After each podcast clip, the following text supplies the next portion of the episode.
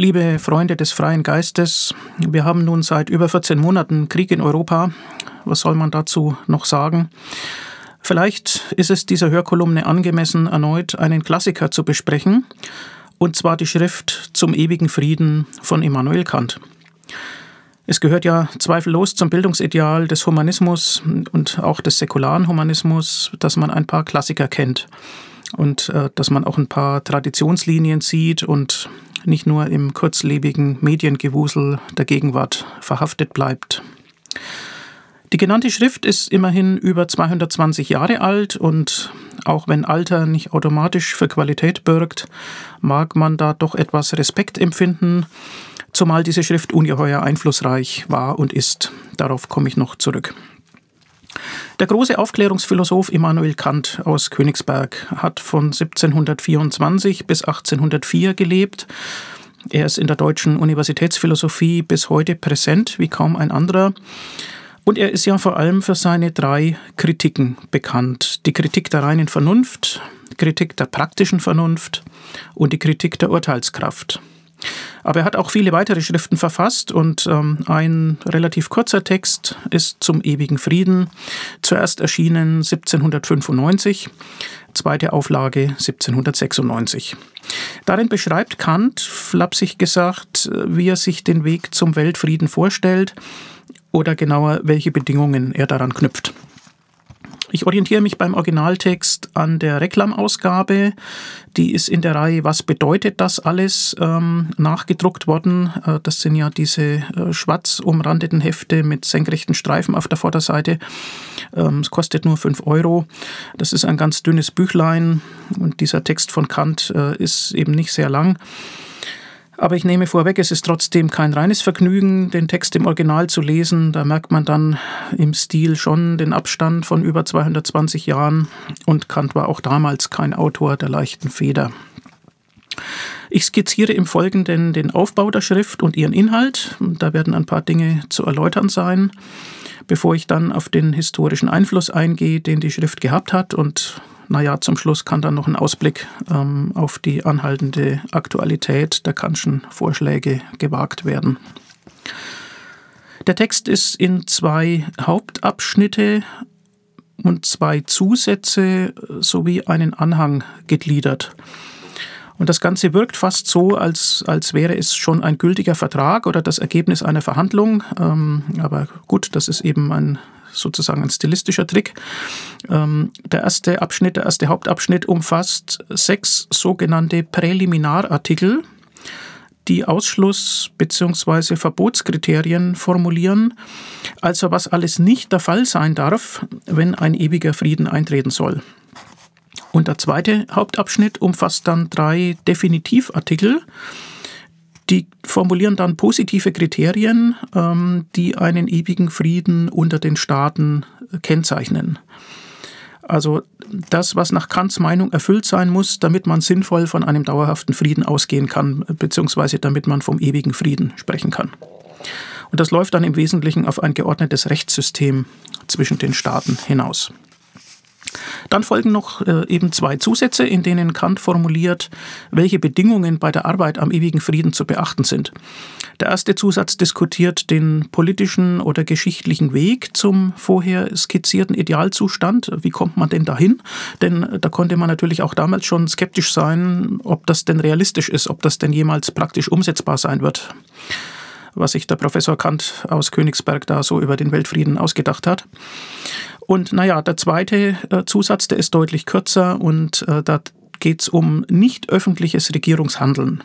Also es geht um den Punkt, dass es ja manchmal taktisch klug sein kann, ähm, nicht alles, was eine Regierung tut, öffentlich auszubreiten, äh, wenn man etwas erreichen will. Und dann enthält die Schrift noch einen ziemlich langen Anhang, in dem das Verhältnis von Politik und Moral diskutiert wird und äh, in dem auch nochmal grundlegend das Verhältnis von Politik und Öffentlichkeit äh, besprochen wird. Ähm, und da geht es insbesondere um die notwendige Überwachung der Politik äh, durch die Öffentlichkeit, die eben trotzdem auch gegeben sein muss, auch wenn, wenn manches vielleicht nicht öffentlich vorbereitet wird. Ja, die Präliminarartikel im ersten der beiden Hauptabschnitte Die sind als Verbotsartikel formuliert, ähm, die das Handeln der Staaten im Interesse des Friedens einschränken.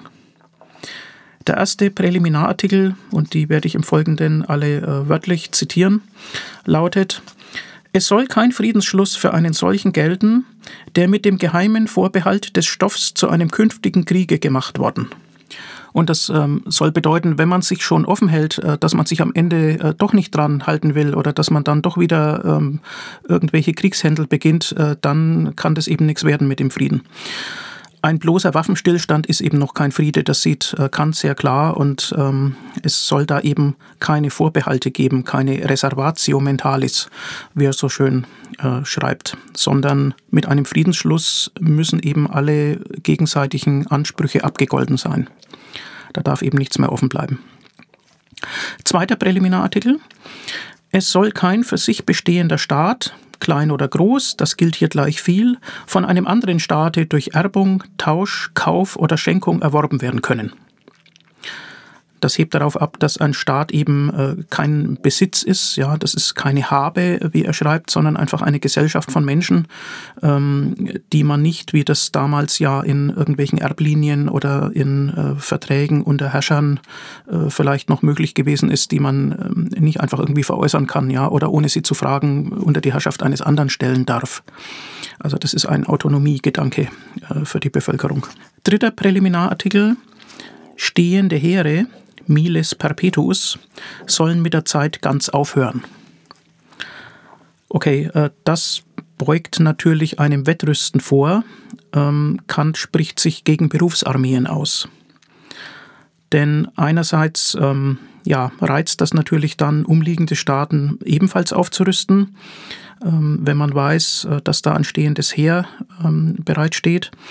Und äh, zum anderen hat Kant noch das Argument, dass die Menschenwürde des Berufssoldaten äh, bedroht ist durch stehende Heere, weil dann ein Mensch gewissermaßen zu dem Zweck äh, gehalten wird, ähm, im Krieg tätig zu sein.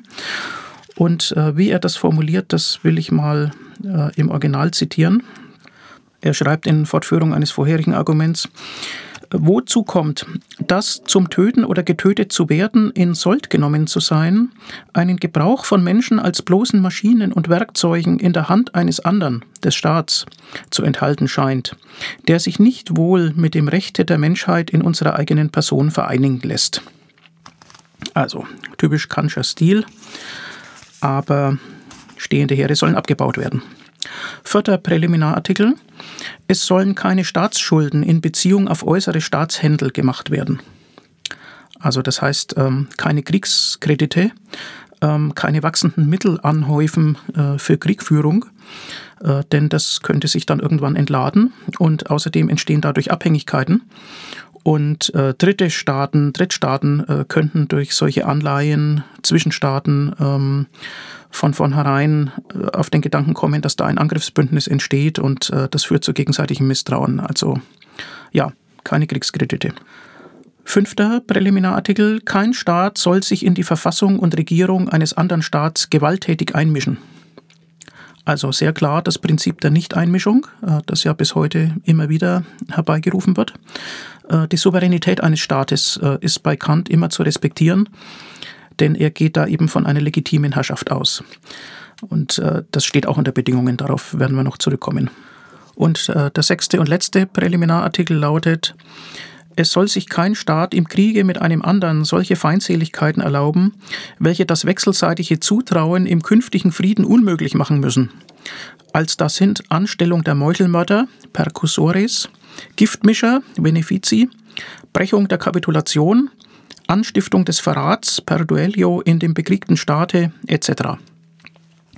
Okay, das formuliert also eine Art Kriegsordnung.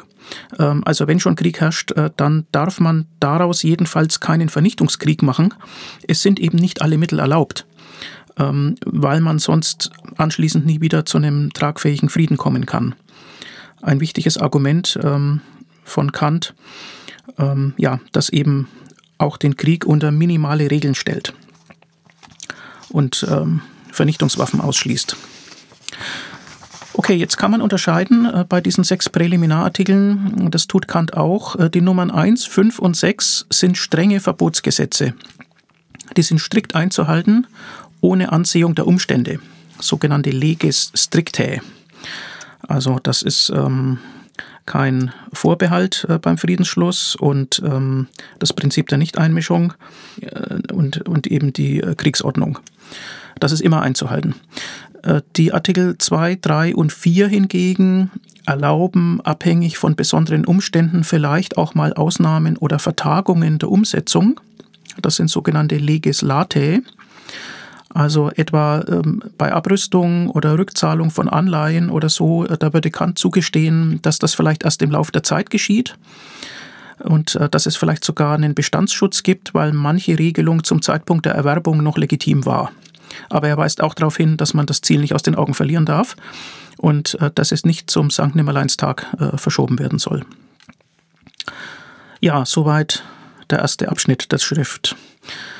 Ausgangspunkt des zweiten Abschnitts, des zweiten Hauptabschnitts ist der Gedanke, dass der Friede unter den Menschen kein Naturzustand ist, kein Status naturalis, sondern er muss gestiftet werden. Da muss man was dafür tun. Und äh, das Ziel ist dann eben eine Friedensordnung, nämlich äh, alle sollen sich gemeinsam äh, Regeln unterwerfen und äh, das kommt eben nicht von selbst. Dazu formuliert Kant drei Definitivartikel.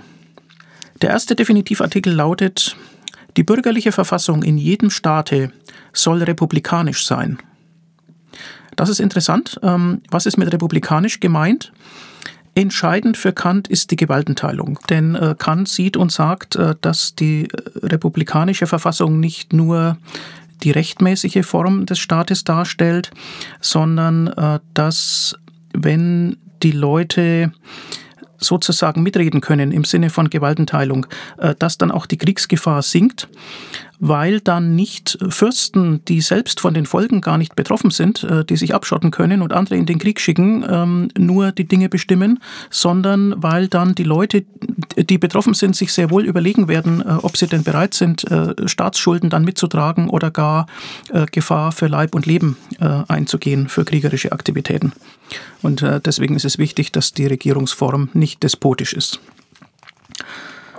Also grundlegend schreibt äh, Kant zum ersten Definitivartikel, Seite 16. Die erstlich nach Prinzipien der Freiheit der Glieder einer Gesellschaft als Menschen, zweitens nach Grundsätzen der Abhängigkeit aller von einer einzigen gemeinsamen Gesetzgebung als Untertanen und drittens die nach dem Gesetz der Gleichheit derselben als Staatsbürger gestiftete Verfassung, die einzige, welche aus der Idee des ursprünglichen Vertrags hervorgeht, auf der alle rechtliche Gesetzgebung eines Volks gegründet sein muss, ist die republikanische.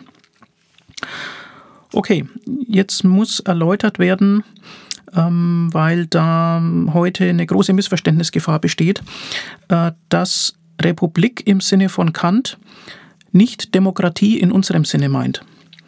Ähm, das sagt er auch sehr klar. Er unterscheidet nämlich zwei Fragen. Die eine Frage ist, ähm, wer übt die Herrschaft aus?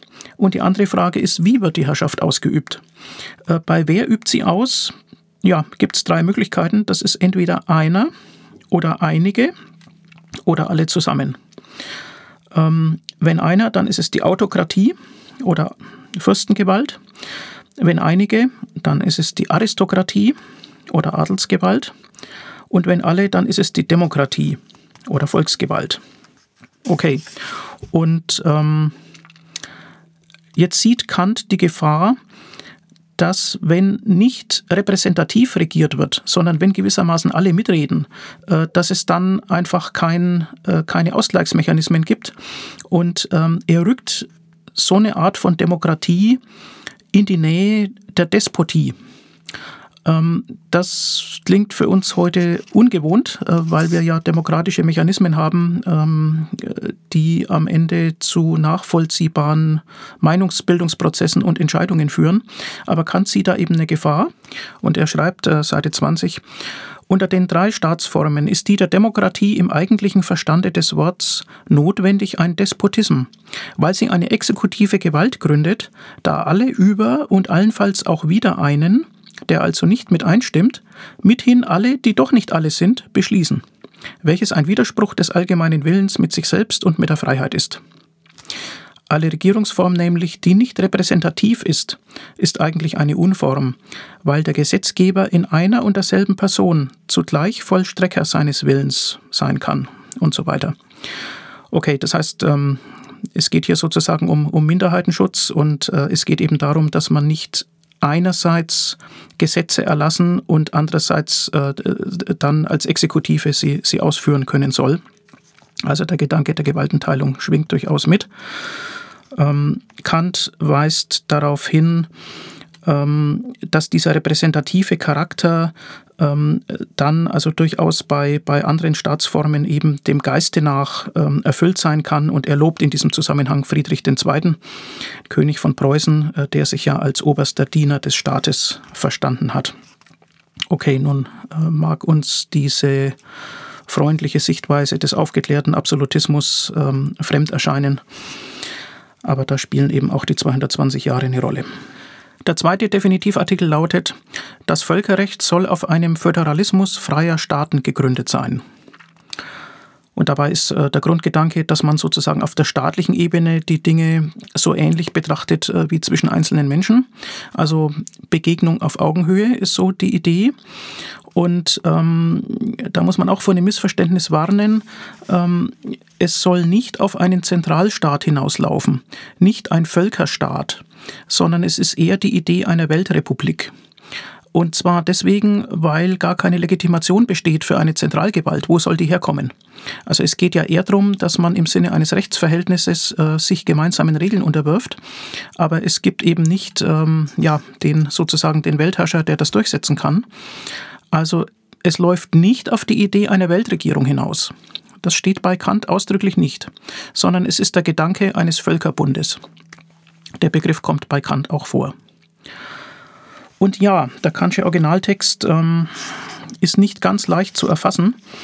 Ich will da nochmal eine längere Stelle vorlesen, ähm, die das illustriert und die da so das Flair der Argumentation ein wenig wiedergibt. Das ist tatsächlich ein Satz, der fast über eine gesamte Seite geht. Typisch Kant. Er schreibt, Seite 25. Da die Art, wie Staaten ihr Recht verfolgen, nie wie bei einem äußeren Gerichtshofe der Prozess, sondern nur der Krieg sein kann, durch diesen aber und seinen günstigen Ausgang, den Sieg, das Recht nicht entschieden wird, und durch den Friedensvertrag, zwar wohl dem diesmaligen Kriege, aber nicht dem Kriegszustande immer zu einem neuen Vorwand zu finden, ein Ende gemacht wird, den man auch nicht geradezu für ungerecht erklären kann, weil in diesem Zustande jeder in seiner eigenen Sache Richter ist, gleichwohl aber von Staaten nach dem Völkerrecht nicht eben das gelten kann, was von Menschen im gesetzlosen Zustande nach dem Naturrecht gilt, aus diesem Zustande herausgehen zu sollen, weil sie als Staaten innerlich schon eine rechtliche Verfassung haben und also dem Zwange anderer, sie nach ihren Rechtsbegriffen unter eine erweiterte gesetzliche Verfassung zu bringen, entwachsen sind, indessen dass doch die Vernunft vom Throne der höchsten moralisch gesetzgebenden Gewalt herab den Krieg als Rechtsgang schlechterdings verdammt, den Friedenszustand dagegen zur unmittelbaren Pflicht macht,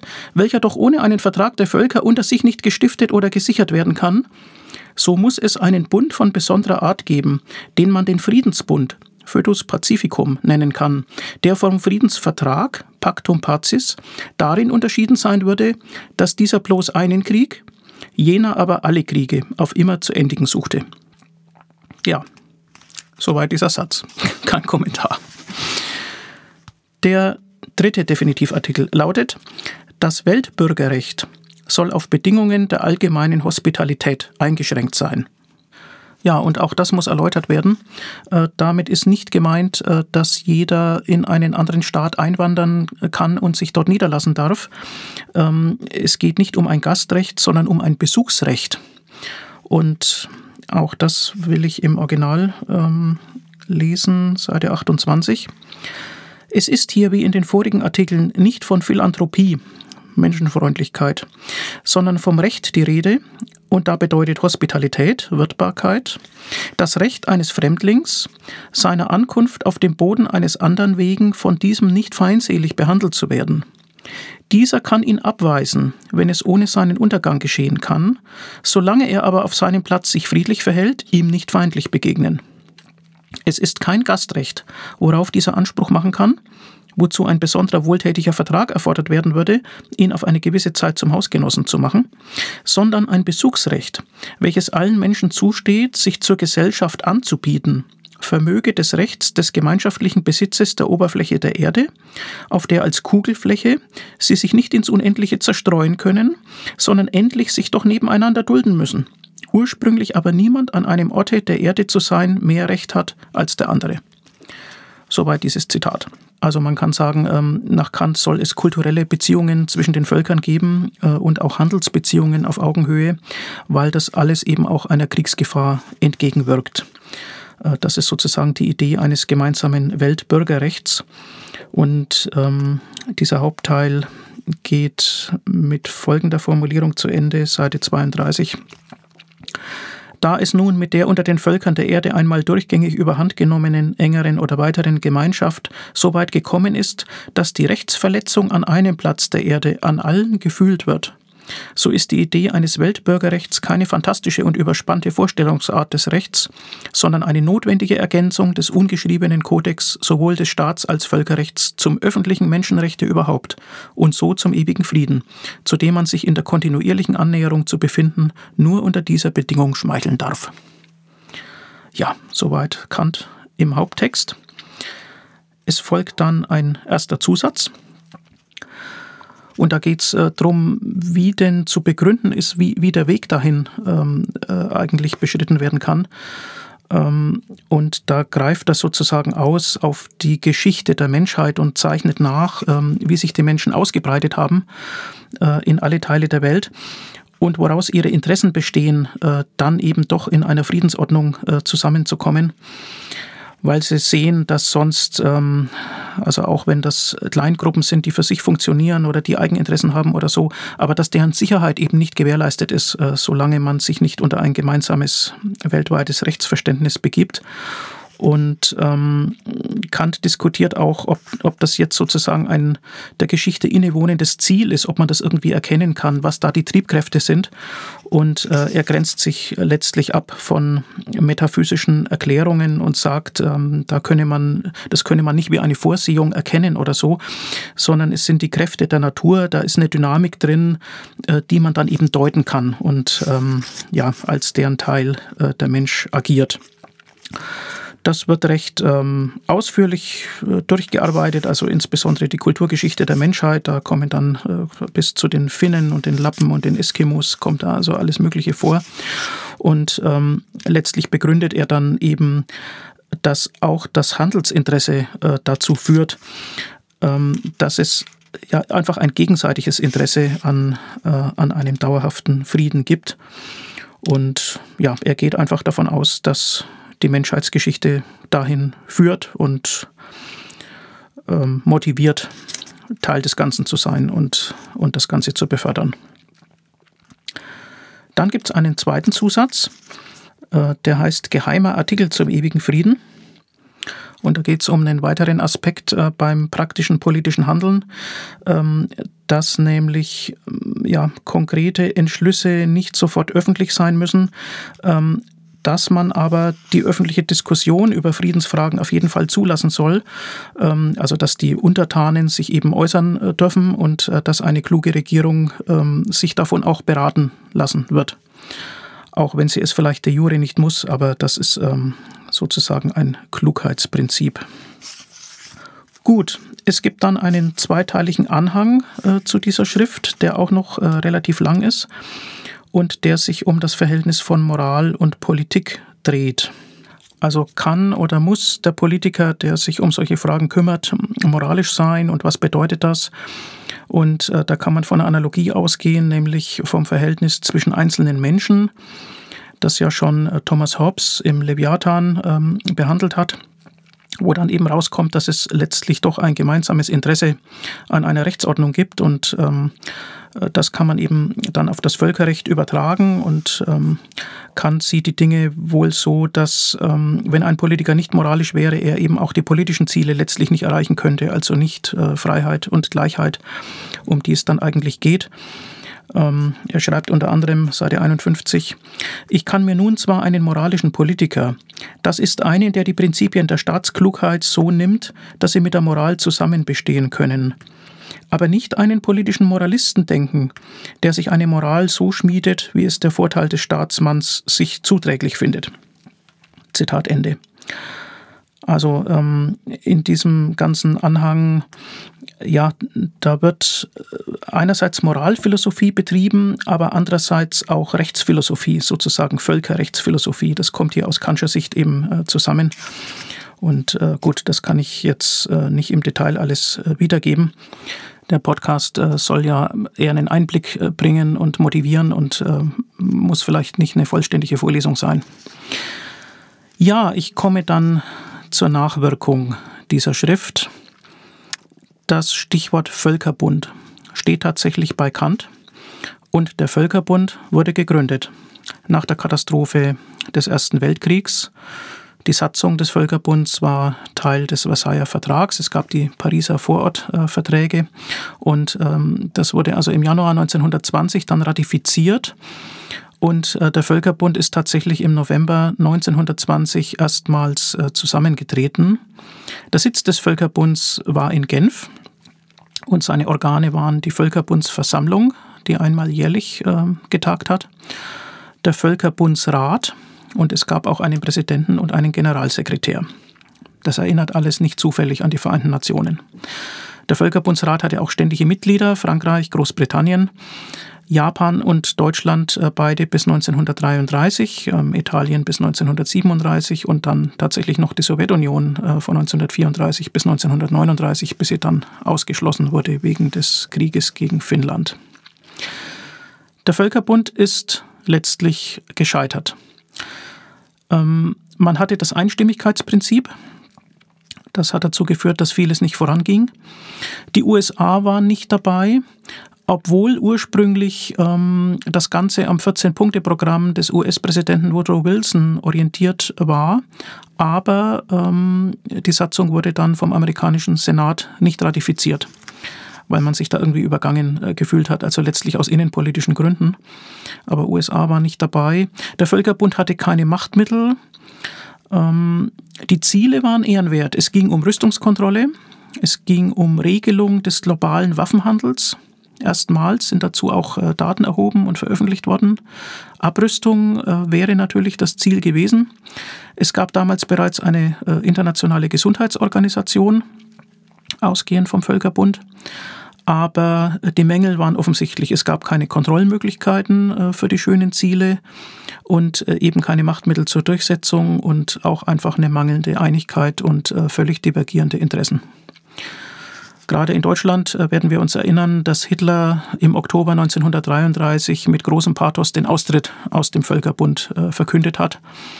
Mit einer Rede, die auch ausländische Diplomaten damals äh, beeindruckt hat. Da ging es irgendwie um ja, Gleichbehandlung, sozusagen das gekränkte Reich, das sich da nicht diesen Vorgaben unterwerfen will.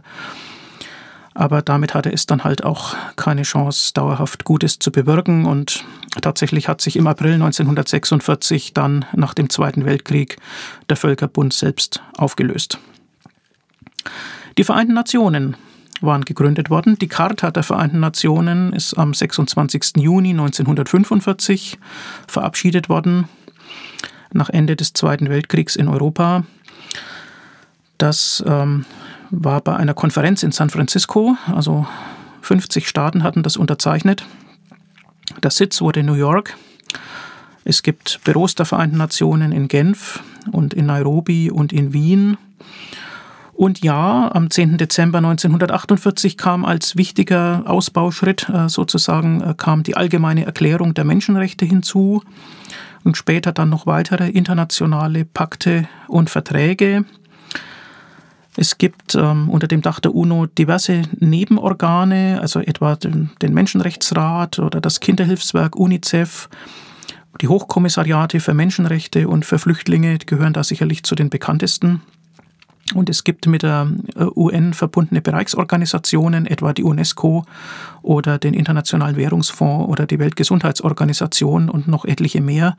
Die sind organisatorisch selbstständig, aber eben ähm, vertraglich mit den Vereinten Nationen verbunden. Nun, die Probleme der Vereinten Nationen ähm, sind ja der politischen Öffentlichkeit äh, bekannt. Die Hauptaufgabe ist die Friedenssicherung.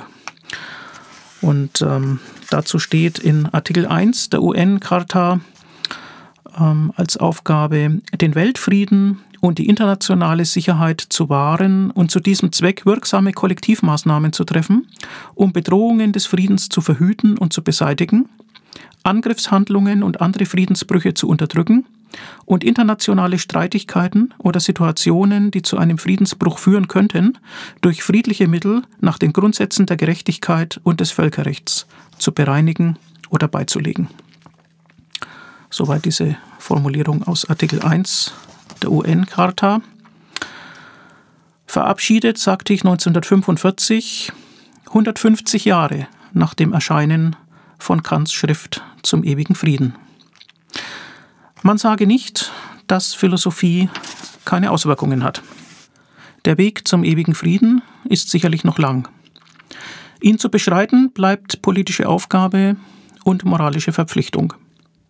Wenn er beschritten wird, sind Humanisten stets vorne mit dabei. Danke für die Aufmerksamkeit.